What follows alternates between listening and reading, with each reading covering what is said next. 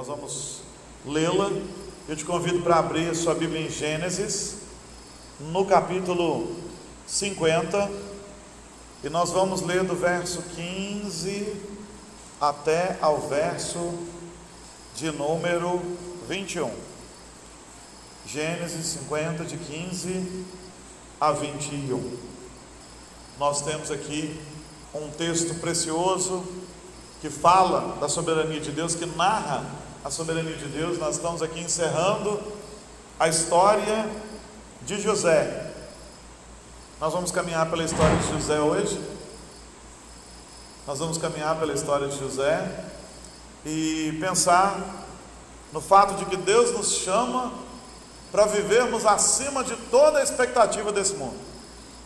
Deus nos chama para viver num novo nível, num novo patamar, porque na verdade nós não estamos sendo preparados para viver aqui, estamos sendo preparados para viver e viveremos na eternidade. Então vamos ler Gênesis 50, partindo do 15, todos juntos? Vendo os irmãos de José que seu pai já era morto, disseram: É o caso de José nos perseguir e nos retribuir certamente o mal todo que lhe fizemos. Portanto, mandaram dizer a José: Teu pai ordenou antes da sua morte, dizendo: Assim direis a José: Perdoa, pois, a transgressão de teus irmãos e o seu pecado, porque te fizeram mal Agora, pois, te rogamos que perdoes a transgressão dos servos do Deus de teu pai. José chorou enquanto lhe falava. Depois vieram também seus irmãos, prostraram-se diante dele e disseram: Eis-nos aqui por teus servos. Respondeu-lhe José: Não temais, acaso estou eu em lugar de Deus? Vós, na verdade, intentastes o mal contra mim, porém Deus o tornou em bem, para fazer, como vedes agora, que se conserve muita gente em vida. Não temais, pois eu vos sustentarei a vós outros e a vossos filhos. Assim os consolou e lhes falou ao coração. ênfase no verso 20. Vós, na verdade, intentastes o mal contra mim, porém Deus o tornou em bem, para fazer, como vedes agora, que se conserve muita gente em vida. Então, o meu tema para nós é: nós somos chamados para viver num novo patamar. Na aliança do Senhor, somos chamados para viver num novo patamar. E nós temos tratado da aliança do Senhor durante este ano, é o nosso propósito nosso tema é esse, aliançados com Cristo, e nós não estamos nessa aliança para vivermos na mediocridade, mas num novo patamar. E a palavra medíocre quer dizer viver na média, viver dentro da expectativa que todo mundo criou, que todo mundo espera. Medíocre é aquele que vive como todos vivem, mas nós fomos chamados para viver num novo patamar, acima da mediocridade. E se tem alguém que nos ensina a viver acima da mediocridade de um modo absolutamente maravilhoso, esse alguém é José. Nós conhecemos a história de José, é uma das histórias mais belas que já nos foi contada. É uma das histórias mais belas das Escrituras, e em qualquer versão nós temos um desenho animado da vida de José e dá vontade de chorar, mesmo vendo no formato de desenho, quando você vê o desenrolar da trama, de tão bonito que é. E o Senhor nos chamou para vivermos num novo patamar, diferente do patamar de todos aqueles que nos cercam. E é possível. E isto é possível. Sabe, é interessante como agora este desafio se torna maior, porque estamos sendo ensinados a nivelar todas as pessoas por baixo. Por baixo. Houve um tempo, e não faz tanto tempo assim, e eu me lembro deste tempo em que eu, ainda adolescente ou iniciando na, na juventude, nós víamos programas de TV que mostravam pessoas que se superavam. Era muito interessante assistir aqueles jornalísticos que às vezes mostravam pessoas inspiradoras para nós, pessoas que se superavam com honestidade, com trabalho, com caráter. Lembro de ter visto muitas coisas, como história de homens simples que sustentaram seus filhos com um trabalho simples e se tornaram vitoriosos, ou homens e mulheres que decidiram mudar a sua história, estudar tardiamente e se tornar grandes empresários, grandes pessoas, e de repente essas pessoas de caráter, de fibra, de integridade começaram a sumir da mídia. Elas já não são mais motivo de é, matérias jornalísticas. Depois houve um tempo em que virava notícia pessoas que faziam coisas boas, que eram assustadores, assim, como por exemplo, um taxista que encontrou dentro do seu táxi uma mala de dinheiro e procurou o passageiro e devolveu o dinheiro. Então ele se tornou matéria jornalística. Por quê? Porque ele fez aquilo que Deus espera que as pessoas façam, mas as pessoas não fazem. Porque a mídia começou a entender, ou começou a enfiar na nossa cabeça o seguinte: pessoas honestas são uma raridade. Então, quando eles encontravam uma, eles diziam: Isso aqui é uma coisa excepcional. Esse taxista que devolveu uma mala de dinheiro, aquele homem que devolveu uma joia encontrada, aquele outro que devolveu é, alguma coisa esquecida de valor, são pessoas que não existem mais. É isso que a mídia nos dizia. Hoje a mídia, o sistema, já não se importam mais com pessoas que se superam ou com pessoas que praticam atos maravilhosos. Hoje, as matérias são de pessoas que não se superam e que a culpa é de todo o sistema por elas não se superarem. O sistema está nos ensinando a ser medíocres. Todos devem ser medíocres. Todos devem ser iguais. Todos devem ser nivelados por baixo. Nossos filhos são nivelados por baixo na educação. Há um esforço de que todas as pessoas sejam niveladas por baixo. Não pode haver muitas classes sociais, classes econômicas, não. Todo mundo tem que ser nivelado por baixo. E um pequeno grupo vai estar lá em cima. E um pequeno grupo vai estar lá em cima. Não obstante tudo isso, este homem chamado José, que é um tipo de Cristo, que aponta para Cristo com a sua história, este homem nos mostra que, independente das circunstâncias, podemos viver acima da mediocridade, podemos viver num outro patamar.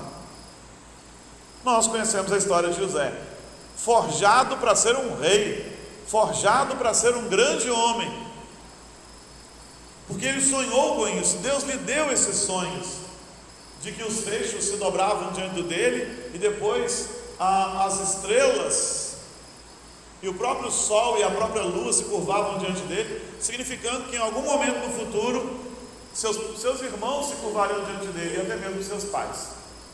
Isso trouxe ciúme sobre seus irmãos, além de muitas outras coisas. José era preferido por seu pai, seus irmãos não eram lá muito honestos, né? Muitos deles não eram. E Todo esse ciúme fez com que ele fosse vendido como escravo para o Egito. Quase morreu, mas foi vendido como escravo para o Egito. Estava passando lá então uma caravana de ismaelitas, nós conhecemos a história. Ele havia ido atrás de seus irmãos que estavam pastoreando o rebanho distante de casa. Quando os irmãos viram, ah, vamos ver o que nós vamos fazer com um tal sonhador.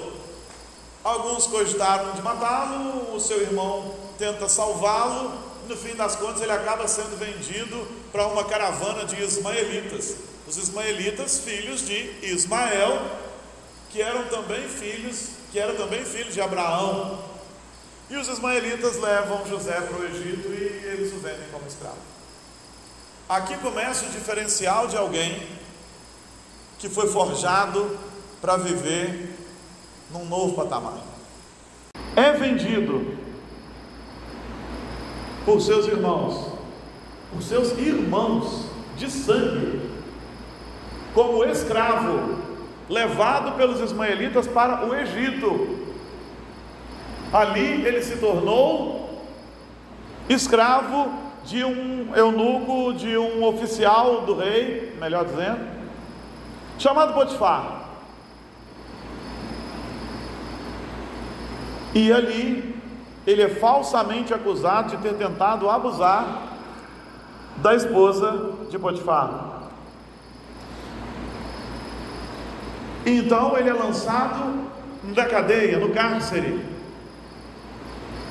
Ele era um escravo totalmente irrelevante para os egípcios, servo de um oficial de Faraó, acusado de tentar abusar, acusado falsamente, injustamente, de tentar abusar da esposa deste homem, de Potifar. Fosse nos dias de hoje, escreveria um livro falando daquele homem injustiçado, contando a sua história, vitimizando, colocando a culpa no sistema, colocando a culpa na sociedade, colocando a culpa em todo mundo. Mas esses tempos eram outros. E ao invés de se vitimizar, ele tomou uma postura interessante. Se eu vou ser escravo de Potifar, eu serei o melhor escravo para Potifar. Se eu serei presidiário no Egito, eu vou ser o melhor presidiário que o Egito teve. E assim ele o fez, sem se vitimizar.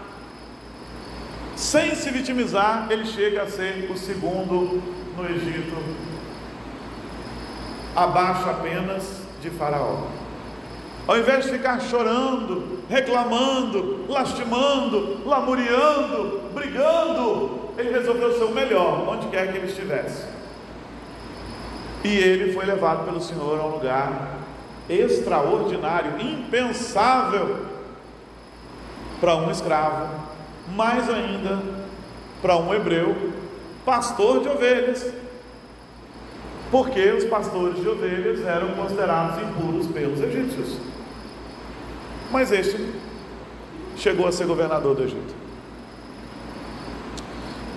De algum modo maravilhoso, por toda a influência do Deus de Abraão e de Isaac e de Jacó, José entendeu que Deus era soberano.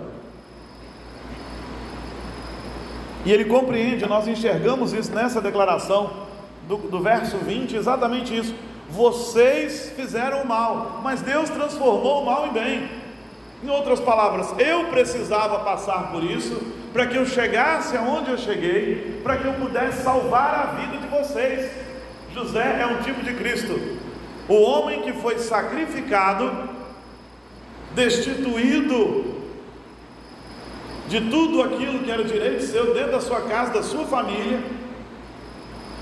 levado a uma terra estranha, uma condição estranha, para que depois fosse exaltado e salvado a vida de seu povo.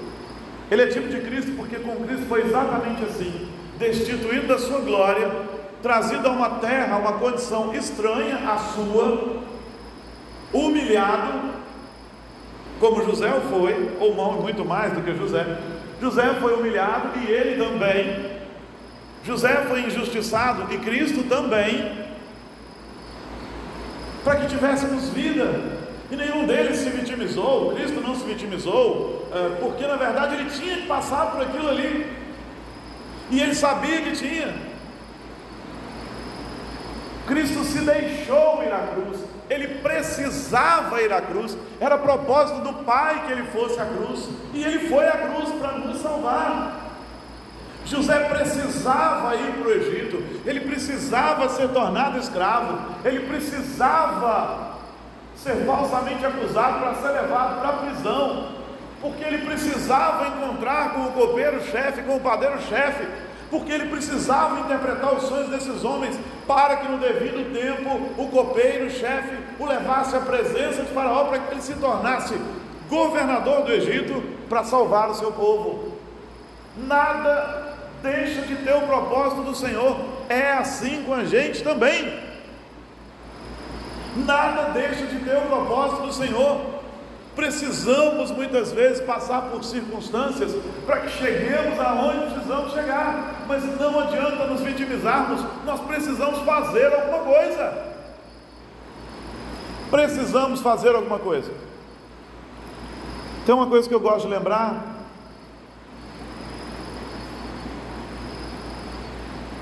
Que fez muita diferença para mim e eu carreguei isso para mim. É um negócio particular meu.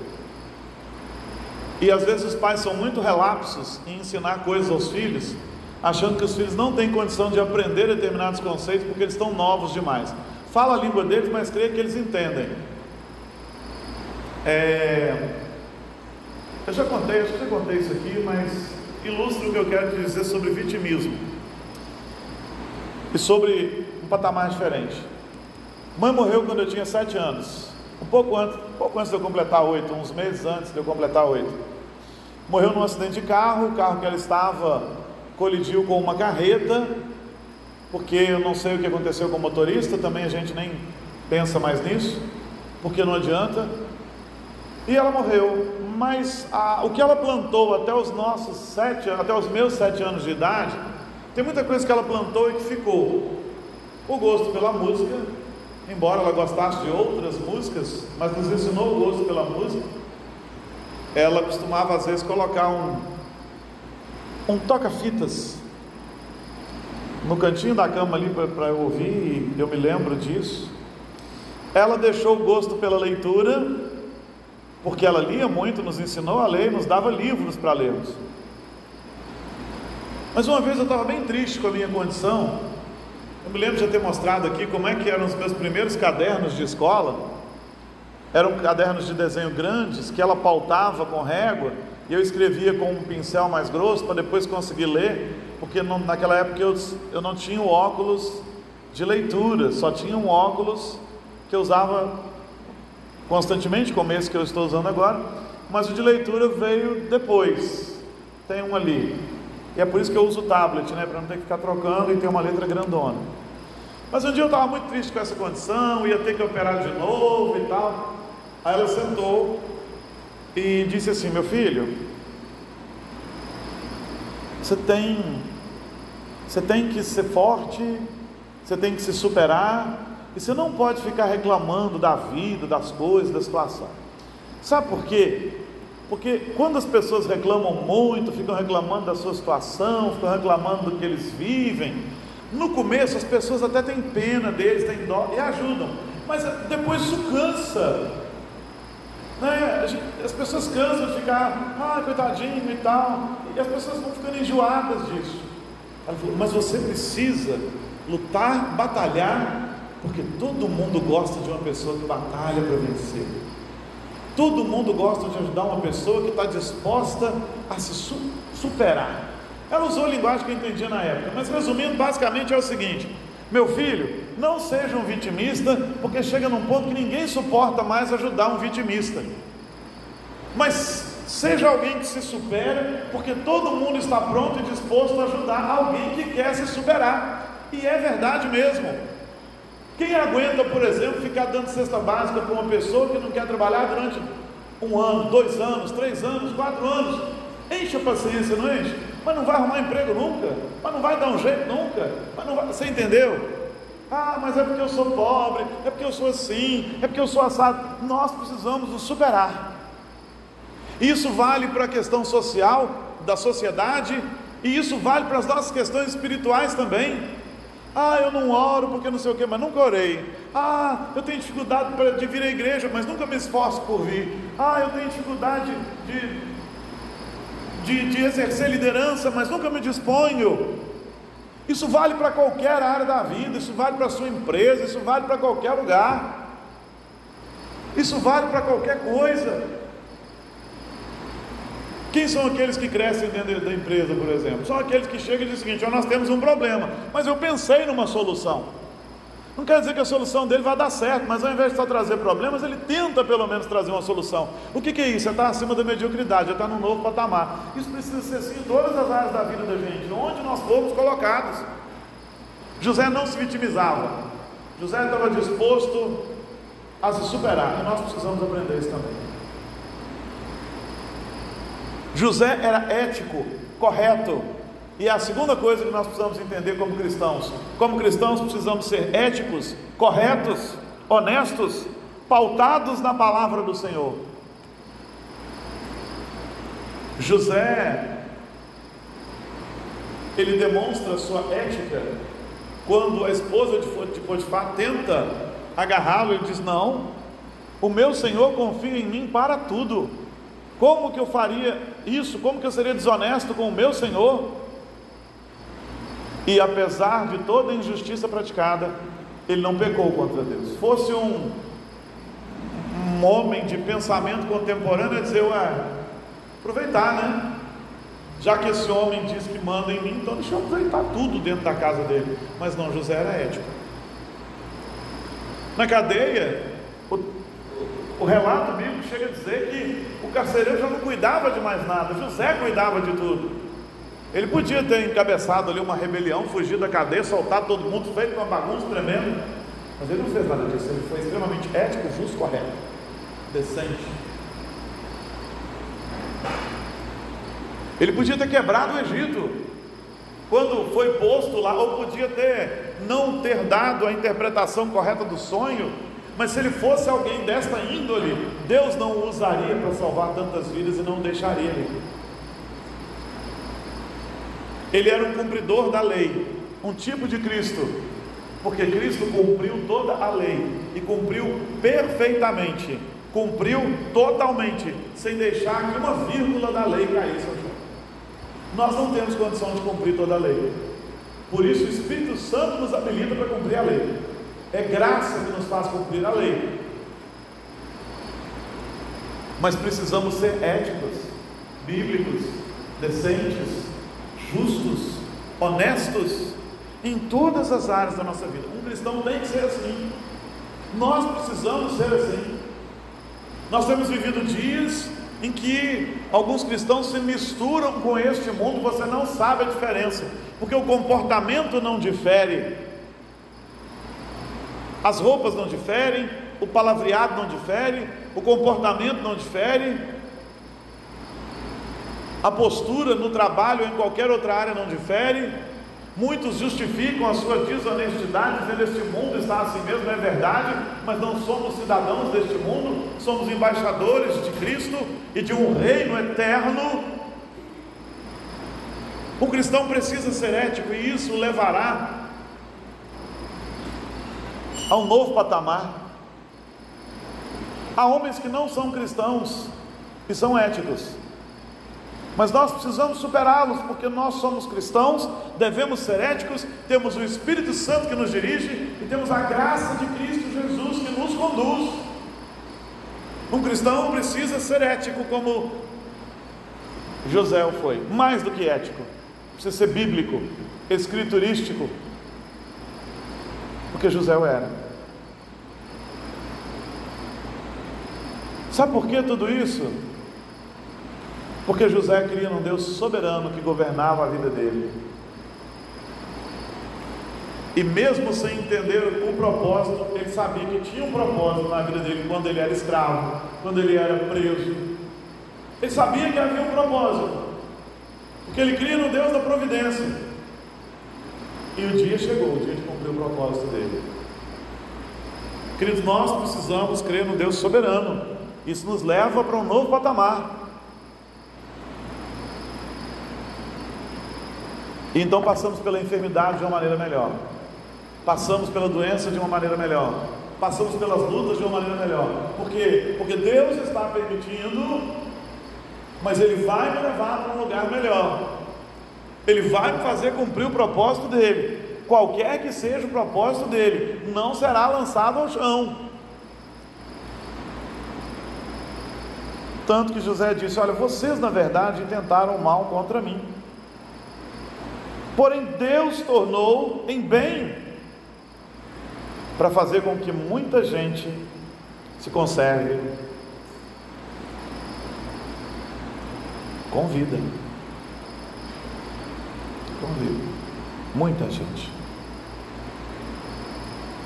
A exemplo do que houve com Cristo. Nada que aconteceu na vida de José foi sem propósito. Seus irmãos o venderam, mas Cristo permitiu, o Senhor o permitiu. E tudo o Senhor permitiu e conduziu para levá-lo onde ele queria. Cristo se fez homem, e sempre houve um propósito nisso. Cristo viveu tudo que nós vivemos sem jamais ter pecado, foi homem perfeito, e houve um propósito nisso. Cristo foi humilhado, chicoteado, levado à cruz, e havia um propósito nisso. Olha, os judeus o crucificaram? Sim. Os romanos o crucificaram? Sim. Você o crucificou? Sim. Eu o crucifiquei? Sim. Nós o crucificamos com nossos pecados? Sim. E ele iria à cruz, ele se deixou levar à cruz. Ele precisava ir à cruz, ou nós estaríamos perdidos no inferno. José precisava ser levado ao Egito, José precisava ser conduzido à cadeia, José precisava ser conduzido à presença de Faraó para salvar o seu povo. Eu precisava passar por tudo que eu passei, e preciso passar por tudo que estou passando, porque há algum propósito. Eu não entendi todo, mas tem um propósito. Você não vive o que vive à toa não passa pelas coisas que passa à toa. E embora cada homem seja responsável por sua atitude, embora nossas atitudes muitas vezes prejudiquem aos que estão ao nosso redor, embora pessoas nos prejudiquem, Deus não perdeu o controle, Ele é aquele que transforma o mal em bem, e Ele está nos levando para onde Ele quer nos levar, e você não precisa se desesperar, porque nós cumpriremos o propósito do Senhor. Você precisa crer nisso. Nós precisamos crer nisso. E eu tenho falado sobre isso aqui algumas vezes. A pergunta errada que a gente sempre se faz. A pergunta que é errada que a gente sempre se faz é: por que, Senhor? Por que, Senhor? Por que? E está errado. A pergunta é: para que, Senhor? A minha pergunta para Deus não pode ser: por que, Senhor? Que eu tenho deficiência visual tão grave que me impede de fazer tantas coisas, mas para que, Senhor? Para que, que o Senhor vai usar isso? A grande pergunta não deve ser: por que, Senhor? Que eu tive um câncer ou que eu tenho um. Mas para que, Senhor? Como é que o Senhor vai ser glorificado nisso?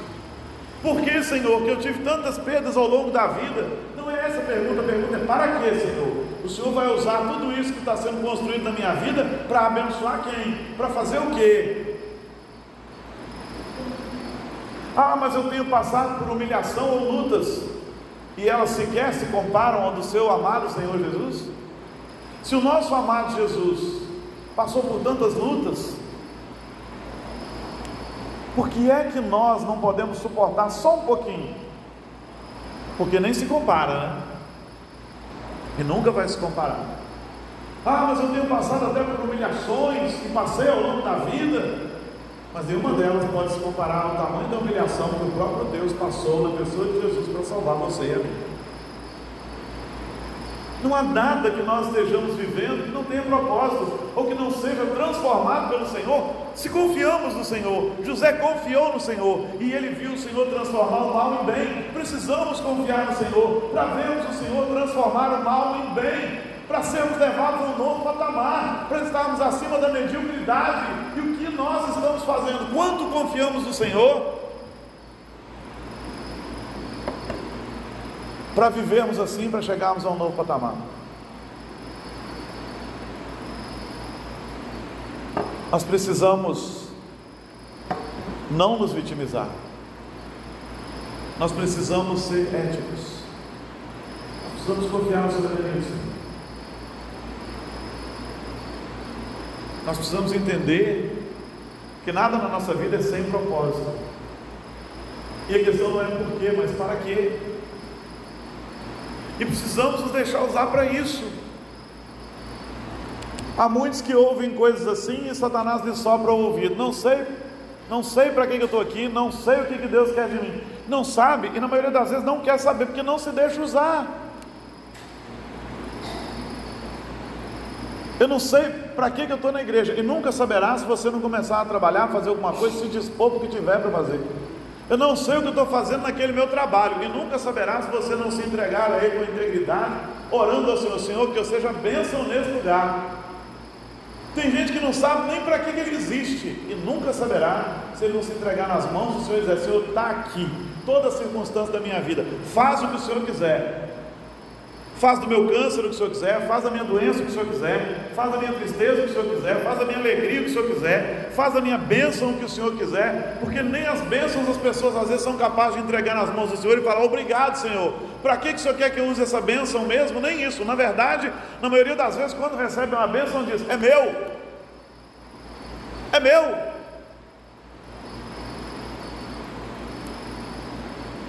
Precisamos crer nisso. Você tem uma história triste? Você tem momentos da sua vida que são tristes? Você tem momentos que foram lutas? Tem? Bem-vindo ao clube, você não está sozinho. Todo mundo tem. Mas Deus usa. Deus usa. Tem gente que entende isso e nós precisamos entender.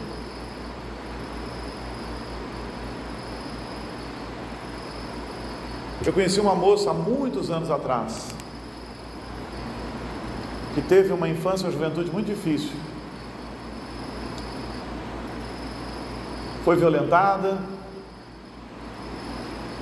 depois teve relacionamentos muito difíceis, teve uma criança doentinha que morreu.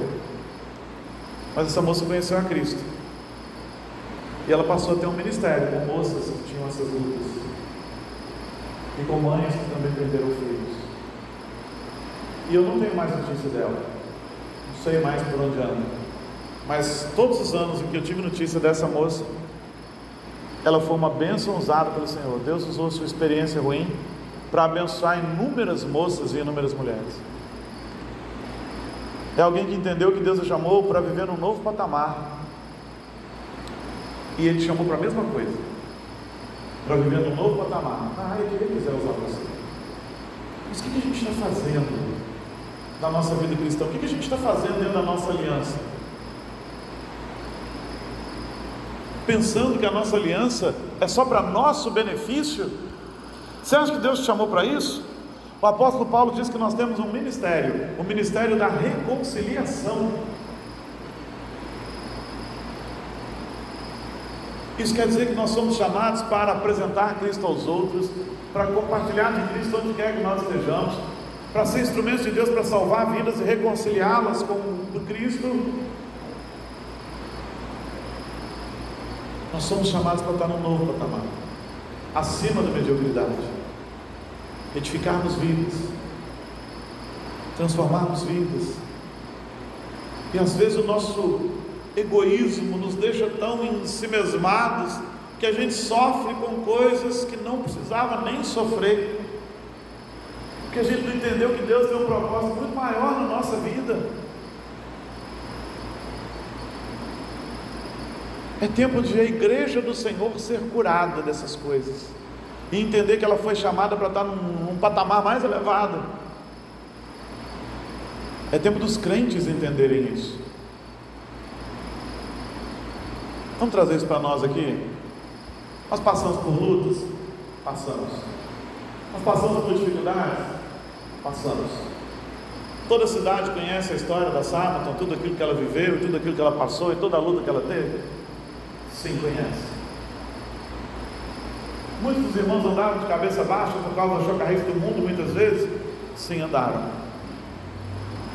Mas passou e Deus tem um propósito. Eu não sei quais são todos, mas eu enxergo muitos aqui. De irmãos que se amam e se preocupam com pessoas que já estiveram aqui e estão aqui. De uma igreja que quando a gente chama para ofertar e para ajudar alguém, essa igreja faz isso. E ela tem potencial para fazer muito mais. Está na hora de Deus curar a sua igreja. A igreja brasileira, mas também a gente aqui de a gente ter a alegria de poder dizer eu congrego ali na Simon, e a Simon tem uma bênção, porque Deus sustentou a Simon durante todo o deserto, e a gente agora vive uma história nova, que Ele construiu no coração daqueles que perseveraram. Porque não é só a gente aqui que passa por luta, não. Porque o inimigo das nossas almas está aí, trabalhando contra as igrejas e levantando oposição dentro mesmo das igrejas. Mas o Senhor é o mesmo Deus que transforma o mal em bem. Vamos trazer isso para o patamar íntimo agora. Eu não sei qual é a história que você viveu ou que você vive. Algumas eu conheço pedaços, fragmentos, outras eu não conheço, e outras as pessoas simplesmente não nos deixam conhecer. Tem histórias tristes? Tem. Tem episódios tristes? Tem. Tem momentos tristes? Tem. Mas Deus nos chamou para estarmos acima de tudo isso. Para voarmos acima de tudo isso. Eu queria encerrar com uma história interessante que você vai carregar no coração. É uma história do Rubem Alves. Eu não gosto muito de tudo que o Rubem Alves escreve. E eu tenho muitas reservas ao Rubem Alves. Muita gente gosta muito e tal. Tem coisas que são legais. Mas eu tenho lá minhas reservas. Então não é porque o pastor citou que você pode pegar e devorar tudo. Vou te contar uma história interessante dele. Que é a história da águia que quase virou galinha. Talvez alguns conheçam. O pessoal da educação costuma ouvir muito essa história. É uma história interessante uma águia que ainda filhote ela ficou perdida. E ela acabou sendo criada no galinheiro. E ela era uma galinha muito desajeitada, porque ela tentava se adequar, ela enquanto pintinho, né? Enquanto filhote de águia ali, ela foi crescendo junto com os outros pintinhos, mas de repente ela começou a se ver grande demais. E ela não conseguia bicar os bichinhos no chão. E ela tinha garras poderosas e ela não estava entendendo aquilo. E ela começou a se encurvar, que nem mocinha, né? Adolescente, quando começa a formar o corpo, fica com vergonha e começa a se dobrar assim. Né? Ela começou a se encurvar. E aquela águia tentava ficar do tamanho das demais galinhas e dos galos, dos demais franguinhos que estavam ali, mas ela era muito grande. E ela estava tentando se adequar à condição de galinha, tentando se convencer de que ela era uma galinha. E um dia, estava passando por ali um alpinista, e os alpinistas são homens que desejam aprender a voar, né? Eles gostam das alturas, o desejo deles era que eles voassem. Como eles não podem voar, eles escalam montanhas. Estava passando ali um desses alpinistas, e ele viu aquela cena e achou muito curioso, e ele disse para aquele animal assim: Mas você não é uma galinha, você é uma águia. Lembre-se de que isso é uma parábola, não é o termo. Esqueci, quando os animais falam? Uma fábula. Obrigado. Tem hora que some o nome. E ela então falou para ele: Não, sou uma galinha. E eles ficaram ali naquele diálogo, e por fim o alpinista desistiu de tentar convencer a águia de que ela era uma águia, e ele rouba ela do galinheiro, enfia na mochila e sobe com ela a montanha assim. E quando ele chega lá em cima, ele arranca aquela águia da sua mochila e diz: Agora vou te provar que você é uma águia. E pega ela joga do alto da montanha. E ela começa desengonçada, porque galinha não voa alto, porque galinha é isso, porque galinha é aquilo, e ela vai descendo, descendo, descendo, descendo, descendo, mas em algum momento ela é tomada pelo espírito de águia, e ela abre as suas asas, ela começa a voar, ela começa a planar, ela começa a achar aquilo tudo maravilhoso, e ela começa a ver terras, lugares, aquele céu enorme, e ela descobre que ela estava vivendo uma vida tão limitada dentro de um galinheiro, com uma visão tão estreita, tão pequena, quando na verdade ela tinha sido projetada para voar às maiores alturas. O Senhor te projetou para ser uma águia. Mas eu não vou fazer a aplicação com outro animal, vocês vão falar depois que o pastor está chamando vocês de um animal. Mas às vezes você está ali tentando se convencer de ser uma coisa que você não é.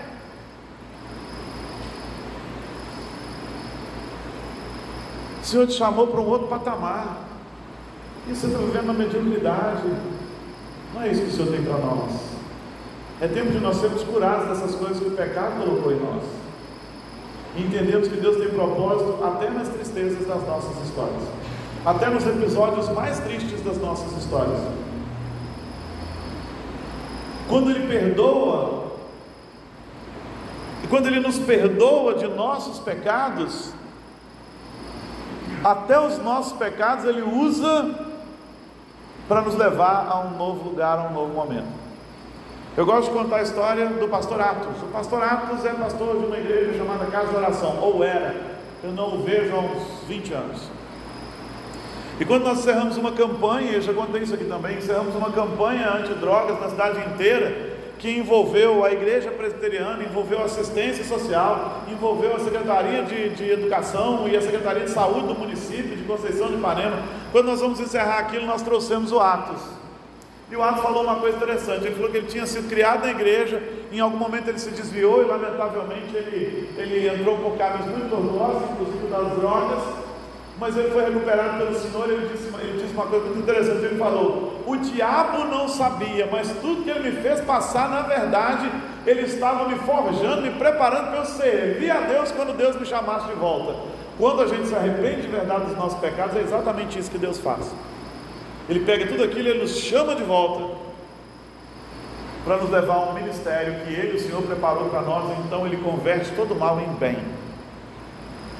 Esse é o Deus a quem servimos. Está na hora de você se abrir para que Ele efetue cura no seu coração, sua mente entenda tudo isso. O Senhor te chamou para um novo patamar, não para viver na mediocridade. E é esse Deus está te chamando agora, para uma mudança de atitude, para uma mudança de postura, para uma mudança de pensamento. E eu gostaria que você curvasse sua cabeça e que você deixasse o Espírito Santo trabalhar na sua vida. Senhor, para quê? Para que eu passei por tudo aquilo? Porque eu tenho passado por lutas, porque talvez elas estejam aí hoje. E nós também podemos resplandecer Cristo na nossa história. Pessoas que foram profundamente humilhadas, mas que o Senhor levantou para edificar vidas, assim como o seu próprio filho foi humilhado e quebrado e moído e gravado na cruz, mas ele nos trouxe salvação. Está na hora de uma mudança de mente. O apóstolo Paulo fala que o Senhor trabalha a nossa mente. Não vos conformeis com esse século, mas transformai-vos pela renovação da vossa mente. A nossa mente é renovada pelo Espírito Santo e pelo poder da palavra. É tempo de mudança de mente. Diga isso ao Senhor, Senhor, eu quero viver um novo patamar, um novo tempo. E põe de pé para orarmos juntos sobre isso, colocarmos isso nas mãos do Senhor. Eu quero orar por você. Eu quero orar por nós.